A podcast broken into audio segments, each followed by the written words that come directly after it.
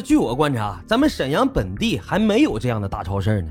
如果你真的能干起来，那肯定能挣大钱。在这刘小军的这番劝说之下，刘勇就心动了。其实啊，在一年多的接触和交往当中，他也逐渐的了解到眼前这个女人。这刘小军她确实有魄力，也有实力，还很有远见。所以刘勇在思考之后，认为就应该听从刘小军的意见。但是当时刘勇这个难处在哪儿呢？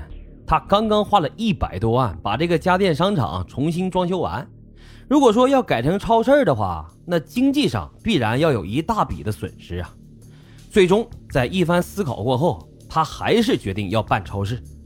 刘小军当然非常高兴了，从各方面给他提供了一些帮助和建议，还专门给他写了一份沈阳市场预测报告，陪他到广州、香港那些大都市去考察取经。后来还借给了他五百万元的资金和一辆凌志轿车等等。在经过了几个月的摸索之后，一九九五年九月二十四号这一天，沈阳第一家大型超市百家自选商场正式开业。超市的开业啊，很快就发现不错，大获成功，为刘勇确实赚了不少的钱，也积累了相当多的人脉。而百家超市呢，也为刘勇的发迹打下了坚实的物质基础。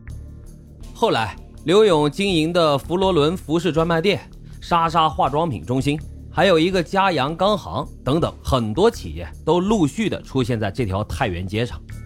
而随着刘勇和刘小军的合作，俩人之间的关系也逐渐升温，所以慢慢的他俩就同居了。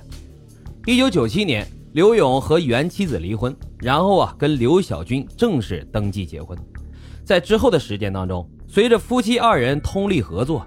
刘勇的生意越做越大，干脆直接就成立了一个嘉阳集团。刘勇任这个集团董事长，刘小军呢担任执行总监。集团也是越干越厉害，旗下涵盖了大大小小很多个行业，钱那自然是赚的越来越多。按理说，这现在的刘勇和刘小军可以说是爱情事业双丰收了，本来应该过着幸福快乐的生活。但是在刘小军的眼中，刘勇可以说是一个称职的好老公，也是一个年轻有为的企业家。但是她不知道的是，丈夫刘勇啊，其实一直都跟着黑社会有着密切的联系。他看似成功的发家史背后，其实充满了很多违法犯罪行为。这些事儿啊，还得从1992年刘勇没有发迹之前说起，还没有跟着刘小军走到一起呢。这个刘勇的发迹伴随着他个人性格的膨胀，每一次膨胀都让他变得更加的疯狂，也更加的无法无天。所以啊，最后一直膨胀到开头我们说的连华子他都敢打。那他是怎么在这黑道上站住脚的呢？还得呀从头开始说起。说当时在辽沈黑道上有这么一个小有名气的人物，这个人呢叫做孙树鹏。一九九二年七月。那个时候，刘勇在做服装生意，孙树鹏算是他的一个合伙人了吧。当时刘勇有两个心腹，一个叫程建，一个叫吴敬明。这俩人啊，后来也一直都在跟着他。当时这个刘勇就发现自己服装生意做的不是很好，慢慢的他就开始观察，然后他发现这孙树鹏啊总是去赌，他就怀疑这孙树鹏是不是把用来进货的钱拿去赌没了，但是他又不敢确定。于是有一天呢，他就把这孙树鹏叫到自己家里，打算问一下这个事儿。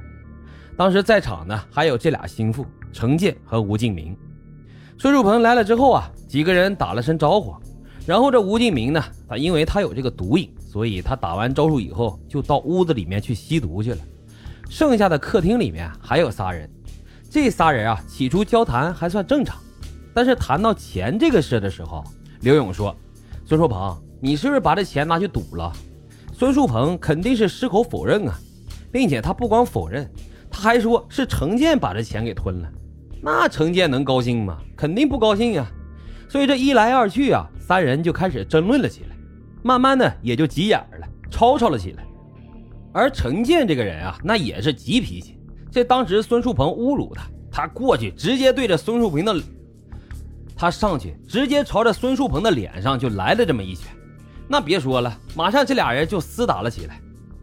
可是这程建人家毕竟是刘勇的心腹啊，平时负责给他开车出主意，一直都很被信任。那孙树鹏这明摆着是挑拨他俩关系呀，刘勇自然也是怒火中烧。而就在这个时候，在屋里面吸毒的那个吴敬明，他听见外面有响声，晃晃悠悠的就走出来了。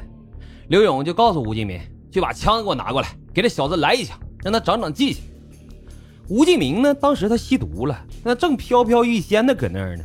他借着这个毒瘾啊，就进屋拿了一把改制的火药枪就出来了，用枪口二话不说就顶在了孙树鹏的大腿上，眼睛是眨都没眨，砰的一枪就扣动了扳机。孙树鹏这毕竟也是混黑道的呀，他也不是一般人。中枪之后啊，镇定自若，愣是咬着牙一句都没吭，然后平静地对刘勇和吴敬明说：“你俩有能耐照我脑袋来一枪，不然你们以后没好。”这可是赤裸裸的威胁呀！那刘勇一听，立马就火了，拿出一支巨短的猎枪，准备就给他来这么一枪，送这小子上西天。可是幸好啊，当时这程建还比较理智，给他拦下来了。